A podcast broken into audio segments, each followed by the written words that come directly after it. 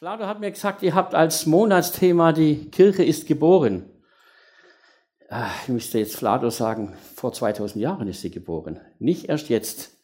Die Kirche, die Gemeinde ist schon vor 2000 Jahren geboren und es geht für euch so um Gemeinde. Und dann habe ich gedacht, ja, was, was mache ich jetzt Gemeinde?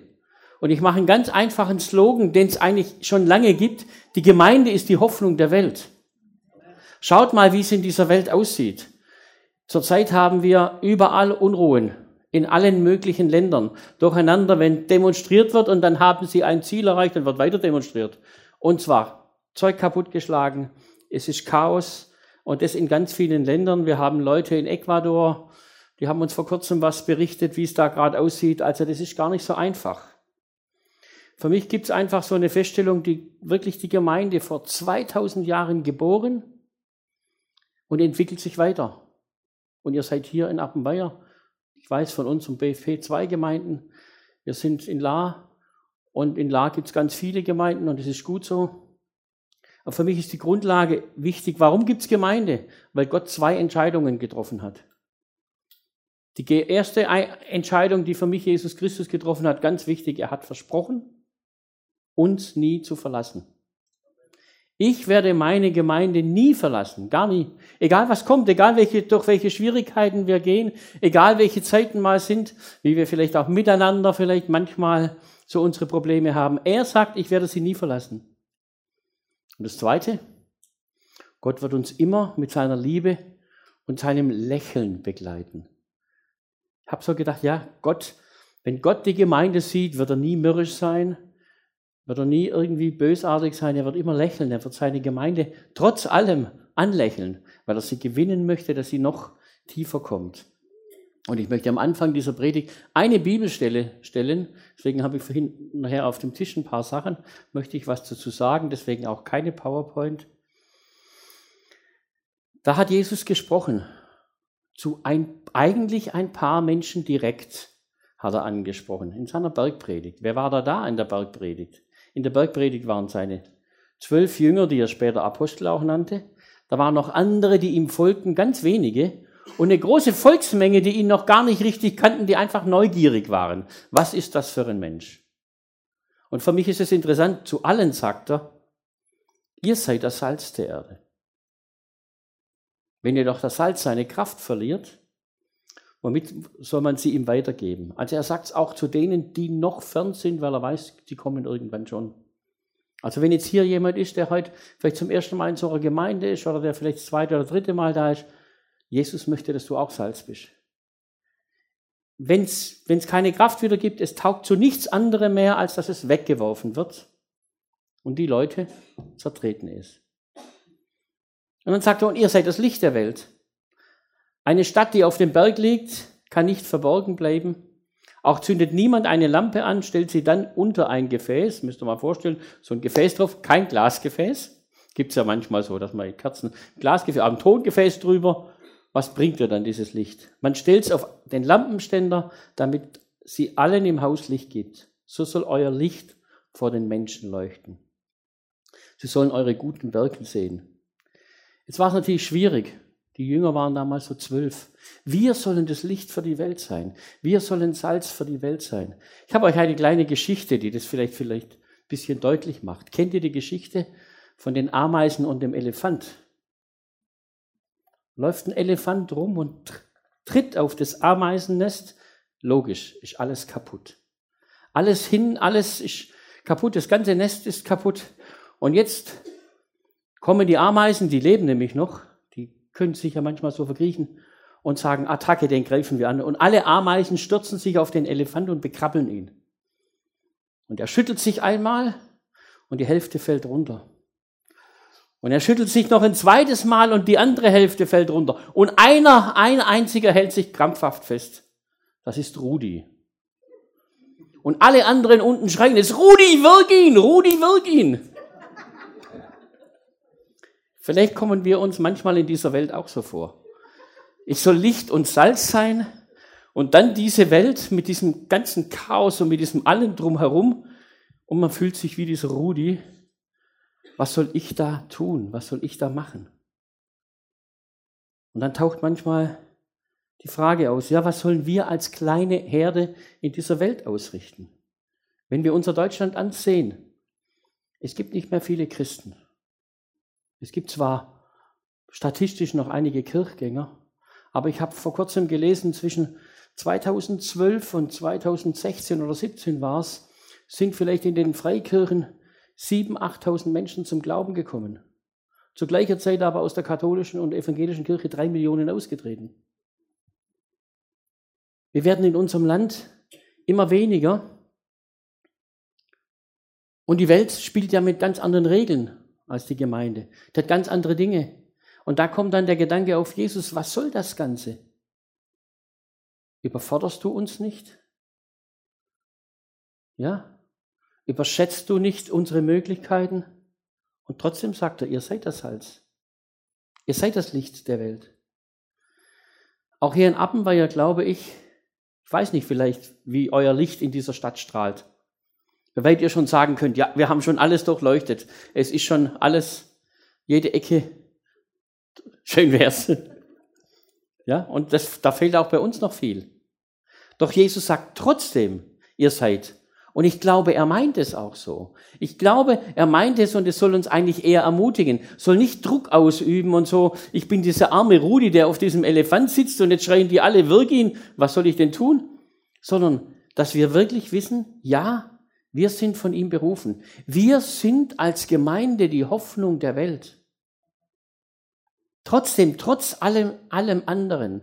Und nicht, weil wir irgendwie eine eigene Leuchtkraft produzieren, sondern eigentlich, weil unser Licht von Gott kommt. Das ist für mich so ein Beispiel, wie die Sonne, die da steht und ihr Licht gibt und den Mond anstrahlt und die Sterne anstrahlt und die haben alle Licht, weil sie dieses Licht von der Sonne bekommen. Und wenn wir mit Gott verbunden sind, dann bekommen wir unser Licht durch ihn.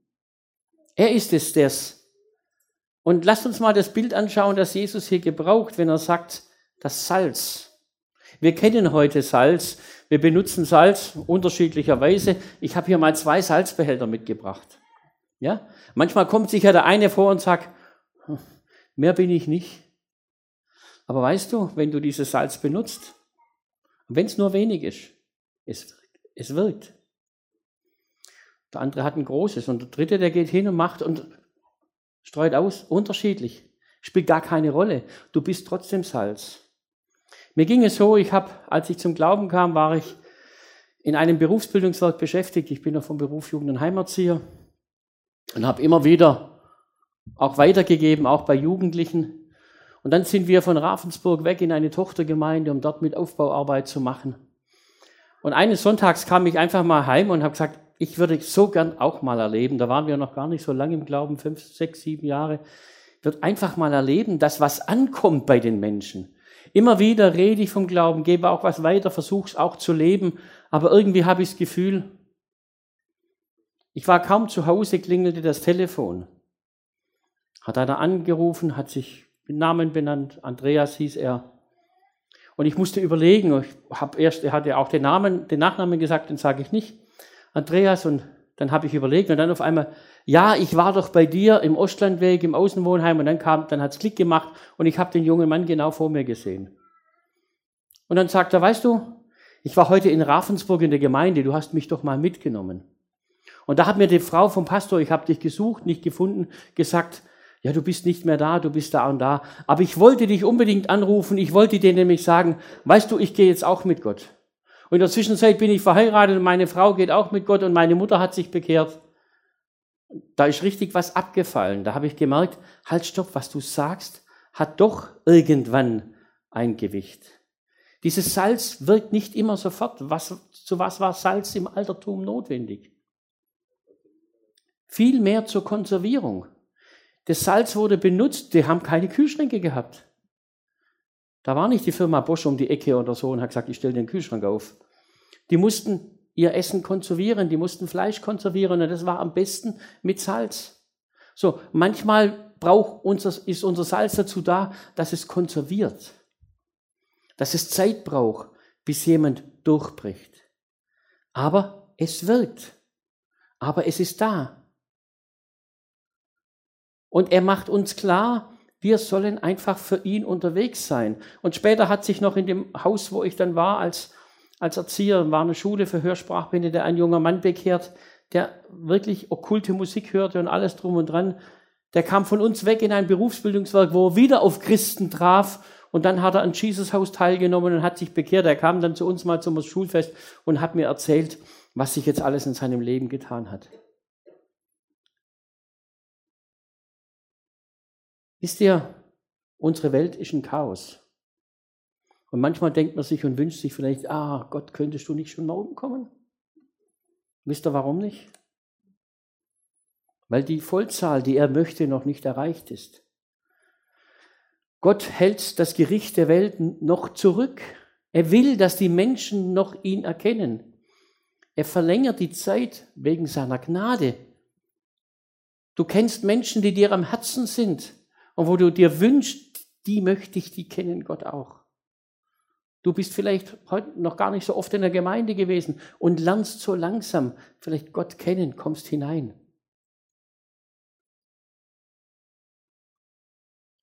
Manchmal frage ich mich, ob es uns richtig bewusst ist, welchen Auftrag wir haben, welchen unfassbaren Auftrag von Gott.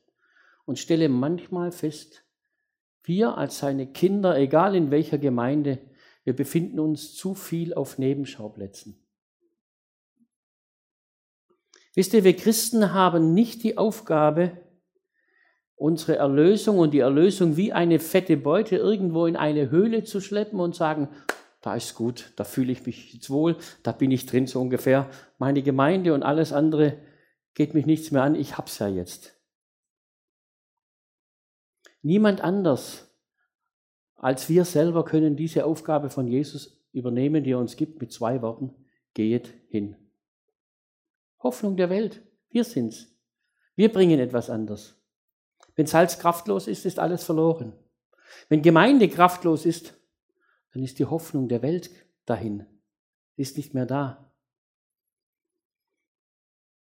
Und Jesus redet dabei nicht nur vom evangelistischen Auftrag, sondern auch vom praktischen. Du hast es von, jetzt von diesem jungen Mann erzählt, der sich so freut.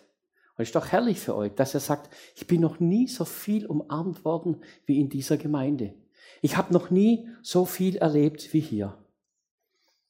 Wisst ihr, warum uns Gott einen Mund und zwei Augen gegeben hat? Und zwei Hände? Wir haben zwei Hände, um viel zu tun und viel zu helfen. Zwei Augen, um die Nöte zu sehen.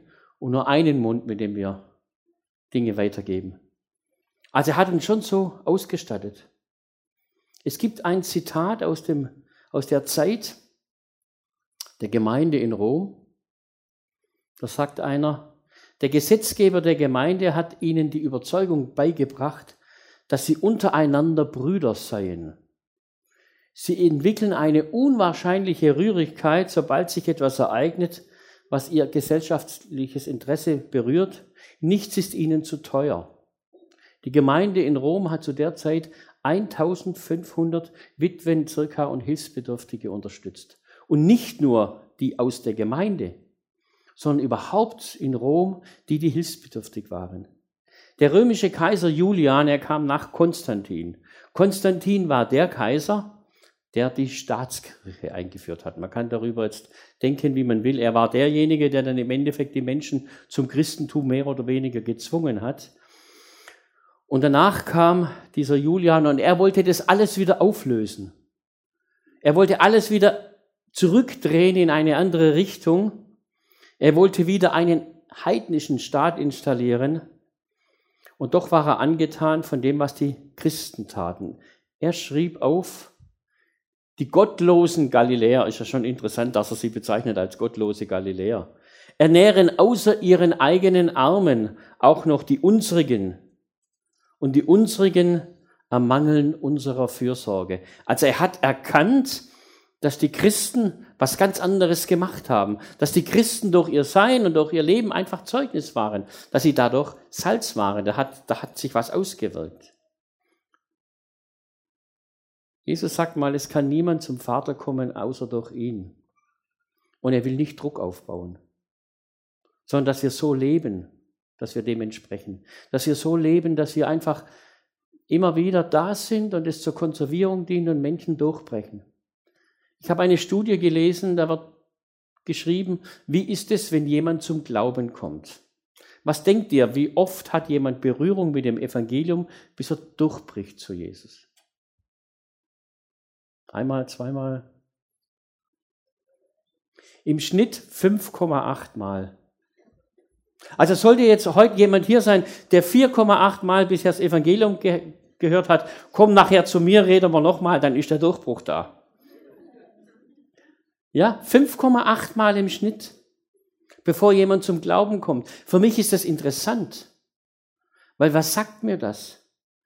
Es liegt nicht an mir allein, es liegt nicht an dir allein, es liegt nicht an dir allein oder dir allein, sondern es ist ein Gemeinschaftswerk.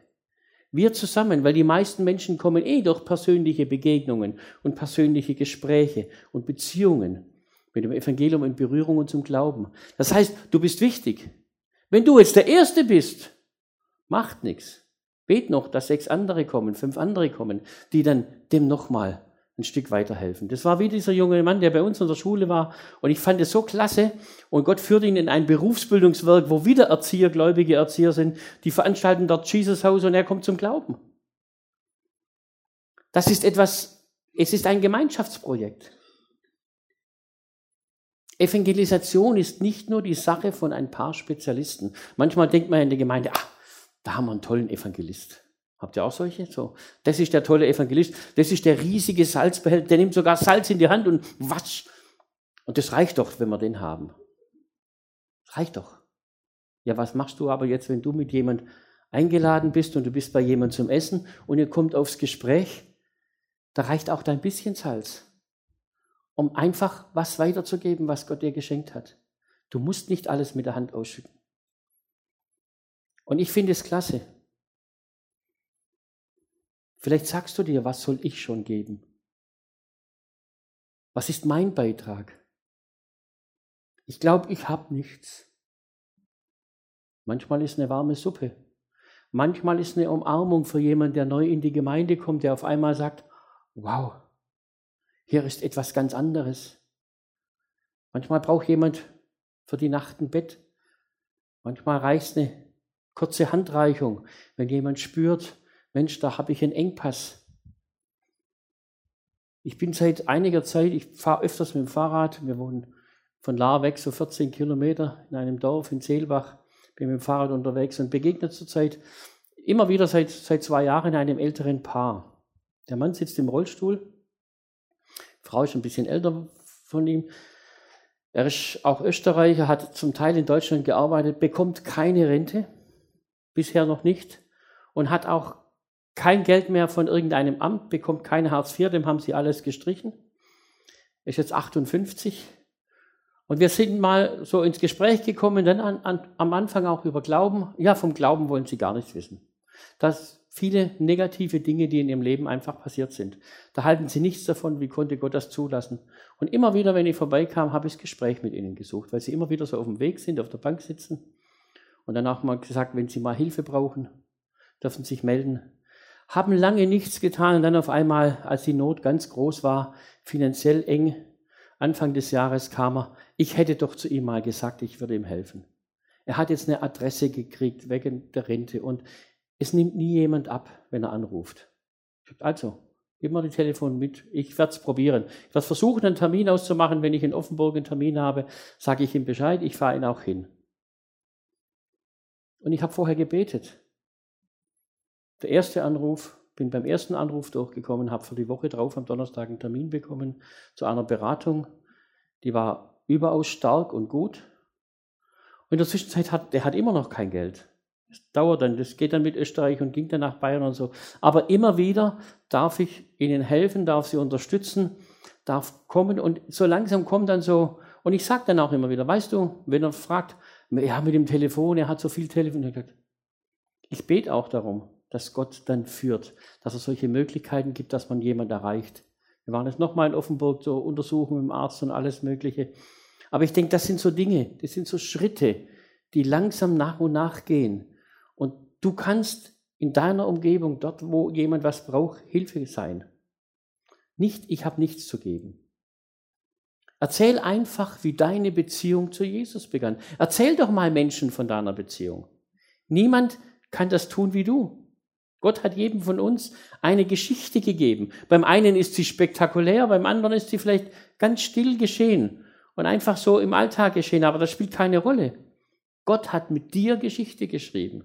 Und diese Geschichte kannst du weitergeben. Und immer wieder, wenn du was Neues erlebst mit Gott, du kannst es weitergeben. Weil Zeugnisse sind das Beste. Ein Zeugnis kann dir niemand wegnehmen. Jemand kann sagen, ah ja, wenn du über Gott redest und aber ich kann sagen, du, das habe ich erlebt. Das habe ich tatsächlich erlebt. Das ist in meinem Leben geschehen.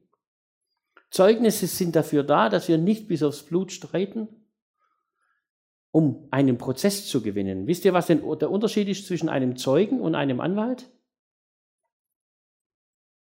Der Zeuge ist da, um Zeugnis zu geben. Und der Anwalt ist da, um zu streiten, um zu kämpfen, dass er Recht kriegt. Der Staatsanwalt und der Rechtsanwalt, die kämpfen.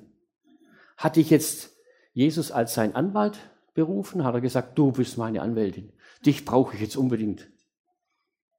Also verteidigen kann er sich selber. Er hat uns als Zeugen berufen. Wir sollen Zeugen sein. Also unser Zeugnis geben. Das Allerbeste, was wir geben können. Einfach Zeugnis geben von dem, was Jesus tut. Weil kämpfen kann er selber. Er ist der beste Experte. Und ich bin überzeugt, es wird sich lohnen, wenn du mal die Dinge aufschreibst, die Gott schon in deinem Leben getan hat. Setz dich mal hin. Schreib mal auf, was hat er bisher bei mir getan? Das erinnert dich immer wieder mal. Und dann kommst, kommst du mal in Situationen, die eine oder andere Situation, und auf einmal spürst du, da habe ich was weiterzugeben. Oder es gibt Situationen, in denen wir sind, da sagt ein Mensch was und auf einmal kommt ein Gedanke in den Kopf, gib den weiter. Ich gehe normal regelmäßig zum Blutspenden. Und einmal war eine Frau, die saß dann, sitzt ja immer jemand daneben, schaute drauf und sagt, jetzt waren Sie aber schon ganz oft beim Blutspenden. Und auf einmal kam ein Gedanke. Ich soll Sie fragen, ob Sie den größten Blutspender der Welt kennt. Und das habe ich gemacht. Ich habe gesagt, kennen Sie den größten Blutspender der Welt? Wissen Sie, ich war jetzt ein paar Mal, aber es reicht immer nur für einen. Aber können, kennen Sie den größten Blutspender der Welt? Nee, wieso? Größte Blutspender? Habe ich gesagt, Jesus Christus.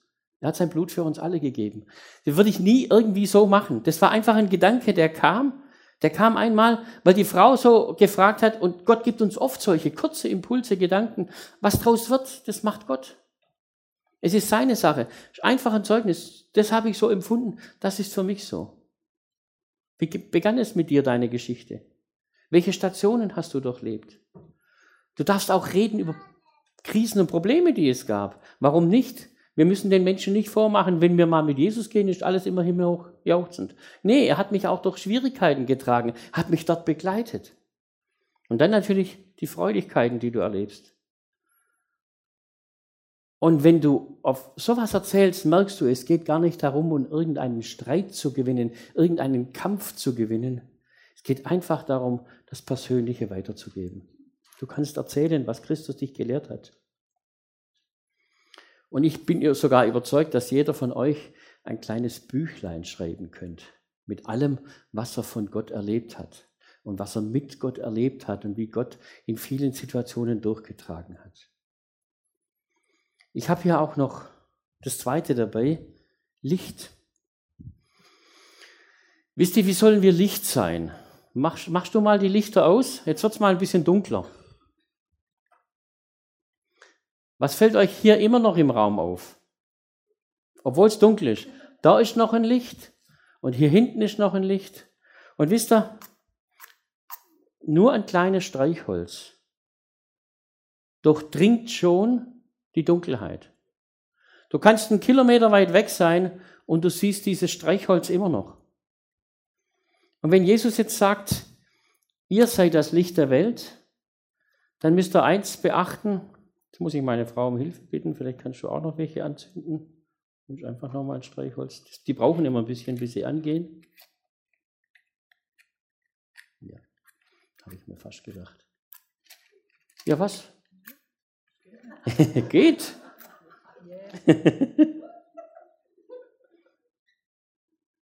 Und wisst ihr, das Wichtige ist ja bei dem Licht, dass ich sage, oh, du bist nicht alleine. Jetzt ist da vorne irgendwo ein Licht. Gebe ich dir mal. Ja. Und dann gehen wir einfach weiter hinten. Da gibt es auch nochmal ein Licht. Ja. Und so können wir auf verschiedene Weise, auch in einer Stadt, wo mehrere Gemeinden sind, Licht sein. Die Lichtpunkte verteilen sich. Du darfst die anderen noch verteilen. Und wir spüren auf einmal, wow, da kommt immer mehr. Da kommt immer mehr. Du darfst mal das eine oder andere Licht auch nochmal einschalten. So, so, so langsam einfach eins. Und dann merken wir auf einmal, oh, da kommt noch mehr. Machst du vielleicht mal hinten an der Bühne die Lichter? Ja, wir merken auf einmal und es wird immer heller. Und wenn wir als Gemeinde, jeder Einzelne, seinen Platz ausfüllt, dann kommt wieder Licht in diese Welt. Und diese Welt wird erhellt. An dem Platz, an dem du bist. Wisst ihr, wir haben, ich habe in den Jahren, in denen ich jetzt in La bin, zwei, zwei Ehepaare erlebt. Die einen waren zehn Jahre in Jemen und die anderen, und zehn Jahre Jemen, arabisches Land, ist ganz schwierig. Meine Frau und ich, wir haben sie mal eine ganze Zeit lang besucht und die anderen sind jetzt gerade in Ecuador. Interessanterweise beide Ehepaare mit praktischer Hilfe und dann mit dieser Liebe Gottes. Und zwar beide, bei beiden Ehepaaren geht es ums Wasser. Die einen Zisternenbau in, im Jemen, weil die Menschen in Trockenheit sind. Die Frauen müssen kilometerweit laufen, um Wasser irgendwo an Wasserstellen zu holen. Die haben keine Möglichkeit. Die Männer machen das nicht, die sitzen in der Ecke und kauen Kat, das ist so was ähnliches wie Hasch. Und dann haben die gesagt, wir bieten euch an, wir bauen Zisternen in euren Dörfern, um wenn Regen kommt und Wasser zu sammeln. Die haben auch so, dass es gereinigt wird, da gibt es auch Systeme. Aber ihr Männer, ihr Männer, arbeitet mit, wir bringen alles Material, machen alles und eure Frauen dürfen dafür Schulbildung haben, Ausbildung und auch die Mädchen. Wir bauen auch noch zusätzlich Schulen. Und dann kommt, warum macht ihr das? Weil wir Gott lieben, weil Jesus uns Menschen aufs Herz gelegt hat und wir Menschen lieben. Und dann kommt die Verbindung. Und dann bringen sie auch noch dieses lebendige Wasser Jesus Christus hinein. Und in Ecuador, da geht es darum, dass sie Quellen erfassen, weil es dort auch in dem bergigen Land Menschen haben wenig fließend Wasser. Die erfassen Quellen, legen Leitungen, aber mit den Dörfern zusammen und dann kriegt jeder einen Hausanschluss, wo er nachher den Wasserhahn aufdrehen kann. Und auf einmal haben die Wasser und zu gleicher Zeit wird Evangelium verteilt. Beides miteinander verbunden. Beides miteinander gemacht. Du kannst praktisch Menschen helfen und zu gleicher Zeit kannst du da sein und kannst erzählen von Jesus. Und wenn sie fragen, warum machst du das? Du, Jesus liebt mich so und er hat mir seine Liebe gegeben und die kann ich weitergeben. Da kann ich etwas weiter tun. Du kannst an deinem Arbeitsplatz eine, Atmo eine andere Atmosphäre schaffen. Und liebe Geschwister, manchmal dauert's. Und hier steht nicht ein Pastor, der immer nur in Gemeinde ist und sagt, ja, macht nichts. Ich bin in eine Schule gekommen für Hörsprachbehinderte und ich hatte einen Chef, der ganz, ganz arg problematisch und schwierig war. Und viele Mitarbeiter haben jedes Jahr das Internat verlassen. Immer die Hälfte der Mitarbeiter ist gegangen. In den Jahren, bevor ich kam und auch nach einem Jahr, als ich da war, ist wieder die Hälfte der Belegschaft gegangen. Und ich wurde gefragt, warum bleibst du? Habe ich gesagt, ich bete. Und ich bleibe. Und ich habe für meinen Chef gebetet, ich habe ihn gesegnet. Und nach zwei Jahren kam ein Durchbruch. Und nach zwei Jahren kamen Veränderungen. Wir hatten am Anfang auch ein sehr schwieriges Verhältnis miteinander. Und es war dann so weit, ich habe während dieser Zeit, als ich dort war, dann auch meine Ausbildung zum Pastor gemacht, habe ihn dann mit seiner Frau zur Ordination eingeladen. Und er kam und war an der Ordination. Und dann gab es diese Übung, die ihr jetzt heute hattet. Ja? So. Es haben natürlich viele gratuliert und mich umarmt. Und bevor er ging, sagte, sagte er zu mir, Herr Angerbauer, darf ich Sie auch mal in den Arm nehmen? Die anderen haben das auch alle gemacht. Ja, es war einfach so eine Veränderung. Es war so eine Veränderung zu spüren und manchmal müssen wir durchhalten.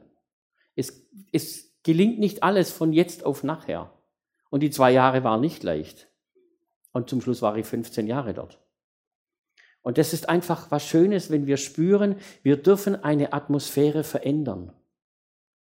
Irgendwann kamen zum Beispiel Kolleginnen dann im Nachtdienst und sagten, ah, du bist doch jetzt Pastor. Ich habe da noch gearbeitet, so halb halb. Und da sagen, gell, du hast doch Schweigepflicht, kann ich mal mit dir reden?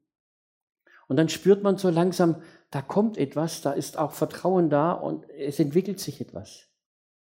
Weißt du, was deine ich möchte mal deine Geschichte, deine ganz persönliche, weißt du, was deine Geschichte ist? Die ist wie eine riesengroße Lagerhalle, aus der kannst du schöpfen, kannst du Dinge nehmen und immer wieder an einem bestimmten Punkt, ah, das passt jetzt gerade von dem Regal, das kann ich da weitergeben und da kann ich was mitnehmen. Ihr seid eine Brücke für die Menschen.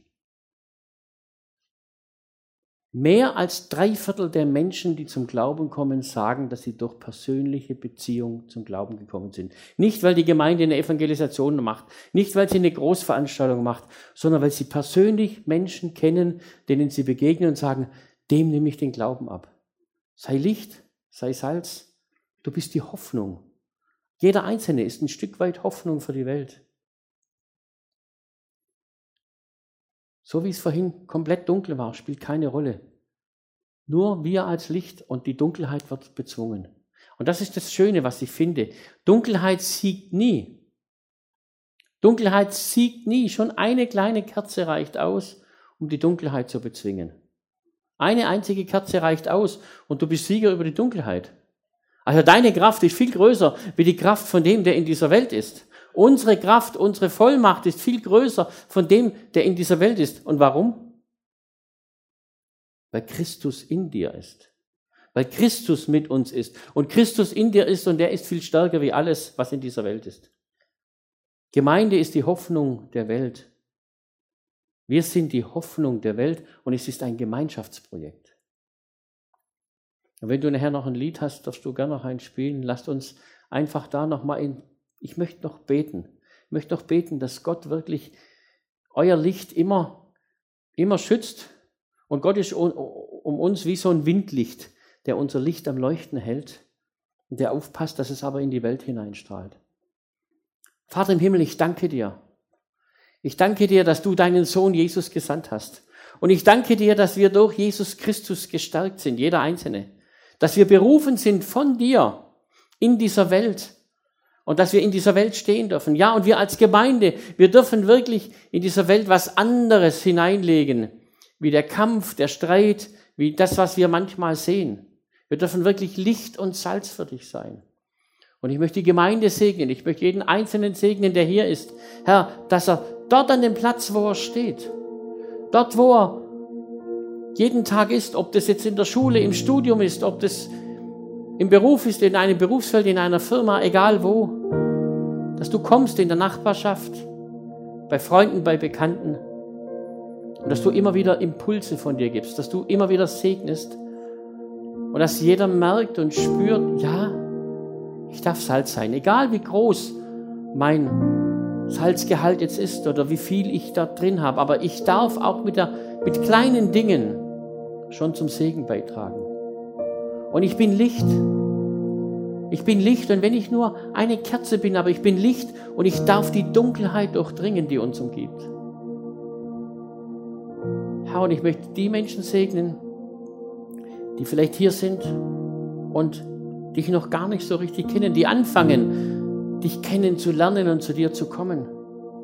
Auch ihnen sagst du zu, du möchtest, dass sie Licht und Salz für dich sind. Dass sie schon das, was sie jetzt schon von dir gehört haben und erfahren, mitnehmen in ihr Leben und offen sind für weiteres, was von dir kommt.